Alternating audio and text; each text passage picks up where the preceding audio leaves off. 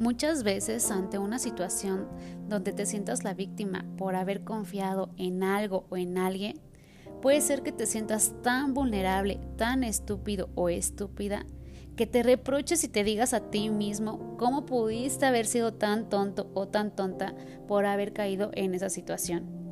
Y quisieras cambiar las cosas, pero ya no hay nada que hacer. Solo recordar que todas las víctimas, absolutamente todas, piensan que son estúpidas. Y todos los victimarios, absolutamente todos, piensan que son muy inteligentes. Pero esto no se trata de tontos contra inteligentes. Siempre se trata de una persona que confía y otra persona dispuesta a traicionar esa confianza. Nunca tendremos el control sobre las acciones de los demás y muchas veces lo único que nos queda es seguir confiando.